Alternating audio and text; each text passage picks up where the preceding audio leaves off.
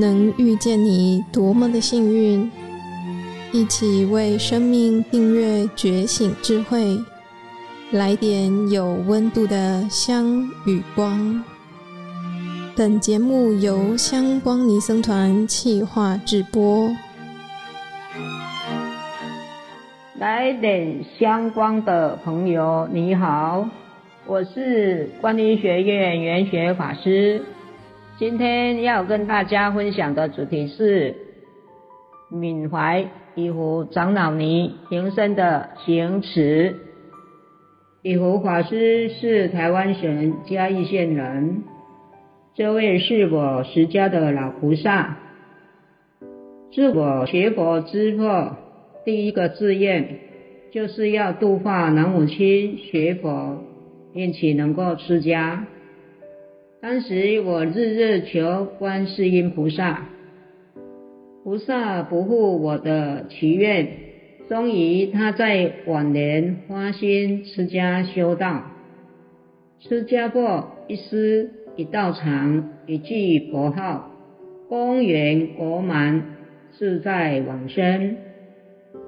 以下跟大家分享他出家学佛的行持。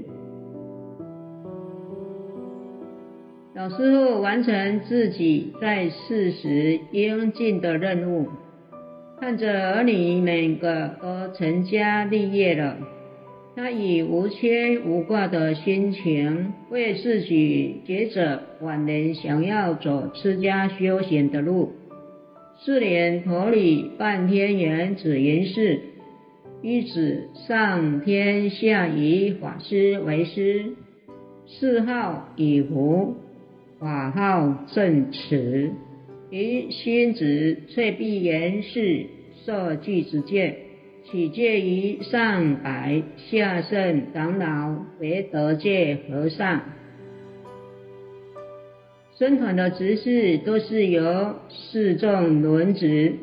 以无法师出家时虽然已五十九岁了，但是身体还很健康。从一个家庭主妇变成为一个森林之后，他就很坚持自己在生团应尽的本分事，以谦和礼让、合群精进的态度来过着他生团生活。从出家那一天，在僧团领职，轮值只是到八十岁那一年。才停止执事的作物。他所连的作物包括知客、香灯、圆陀，其中圆陀整理环境、种植花木、施果，是他最感乐趣的工作，也是最有心得的作物。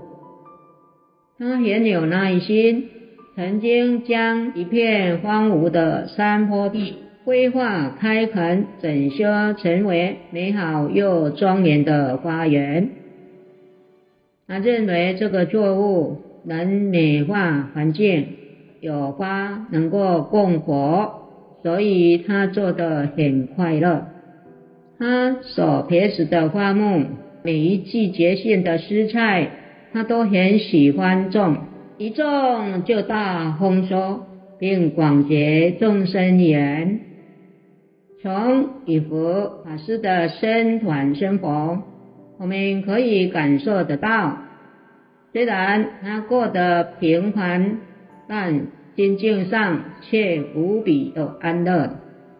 老师傅跟我说，有一天晚上，在很寂静的深夜里，我在熟睡中不断地念阿弥陀佛。阿弥陀佛，阿弥陀佛，而且念出声音来，啊，声音又很大，念到自己从睡梦中醒过来，还有余音。当晚有小偷来破坏他的门锁，可能要进来里面偷窃，被我的念佛声吓跑了。我隔天。早上才发现，门锁被小偷破坏了，实在很感谢诸佛菩萨的庇护，龙天的护法，让我感受到活力的加倍，真是不可思议。现在我对念佛的信心更加坚定，更加勇猛。他又说啊，有一天早上起来的时候，有好几位居士来找我，我都不认识他们呢。其中有位居士说：“师父，我们来看你。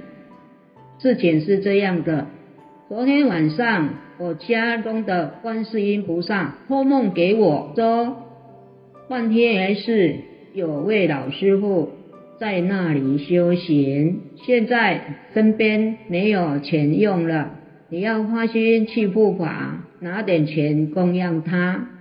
这是今天我们来探望你的用意。他就对这几位居士说：“我不会修行，我不会修行，我不敢接受你们的供养。可是你们这么诚心来到这里，我只好接受。你们啊，一一列名给我。”我会念佛回向，为你们祝福。至于供养金，就转做海恩净寺的建寺基金吧。居士也只好随顺他老人家处理了，也很赞叹老师傅的修持。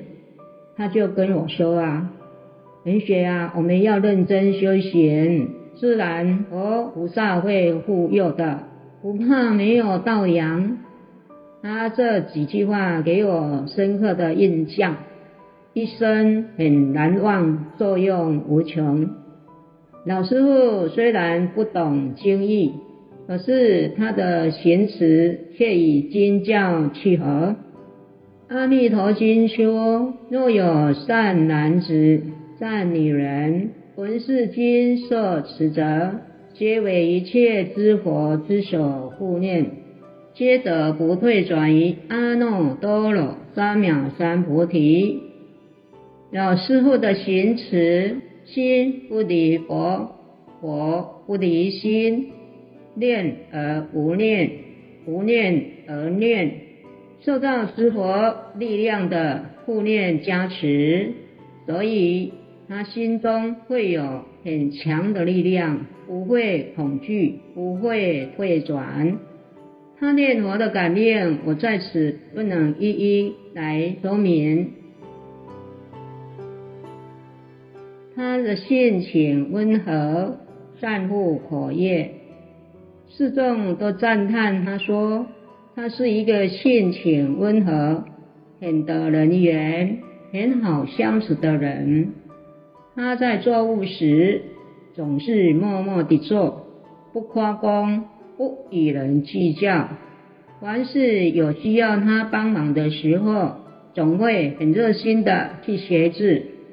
因此，我们很喜欢跟他在一起，也可以从他身上学习好多做人处事的方法。四众又说啊，有佛师啊。口业守得很严谨，单守这清净的口业，福报就很大。他生平木讷于人，不说是非，不听是非，不传是非，不乱讲话。如果碰到境界来临，总是以微笑应付，不与人争论结恶缘。他对身体虚弱的道友，尤其关爱，都是以悲悯之心在关爱的，因此他在生团中结了很好的善缘。经教说，未成佛前先结人缘，结缘也是老师傅最积极奉行的行持。他以前在半天人世，除了种花之外，经常种草菩提，将采收下来的菩提子，耐心的一粒一粒把中心挖空，然后用线贯穿，成为一串串的庄严念珠，以信众结缘。借此因缘，也劝人家念佛。老师傅喜欢与人结缘，尤其喜欢与弘法的法师结缘。有如是因，必有如是果呀。他往生后，助念人员很多人来为他助念。我们念佛要求生往生极乐净土，也必要具备善根福德因缘，否则念佛也会有障碍的。往生极乐世界，并不只是单纯一句佛号而已。善根福德因缘的积聚，又是怎么修来的呢？福报的定义又是什么？老师傅言及之后，有的人说，老师傅因为有一个法名叫做以福，所以才有这么大的福报。其实不然，名字只不过一是代名词而已，真正福报都是要从实际修持累积的。他常跟我说，现在的人太享受了，这种奢侈浪费的生活。不但会享尽福报，伦理道德也会跟着沦落，更会导致社会治安波细混乱。这么多共业问题，都是来自于人民不知道节俭，是在奢侈浪费的生活中制造出来的业报。他又说啊，人在福中要知福、惜福。我们生活上所有一切用物，都来自众生的血汗。不但要怀着感恩来受用这些众生恩赐的生活物质，而且要善行不断地在生活中祈福、培福、造福，将来福报才会绵长无穷。以福老师傅生平的。行持很节俭，很布施，尤其行忍辱。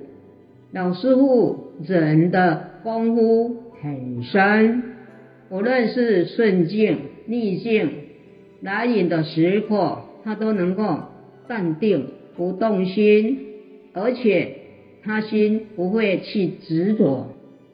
这呢，必须要有实证的功夫修持的。我想，这是他积极福报最大的因素了。好，我们今天讲到这里，感谢大家的收听，请期待下一集。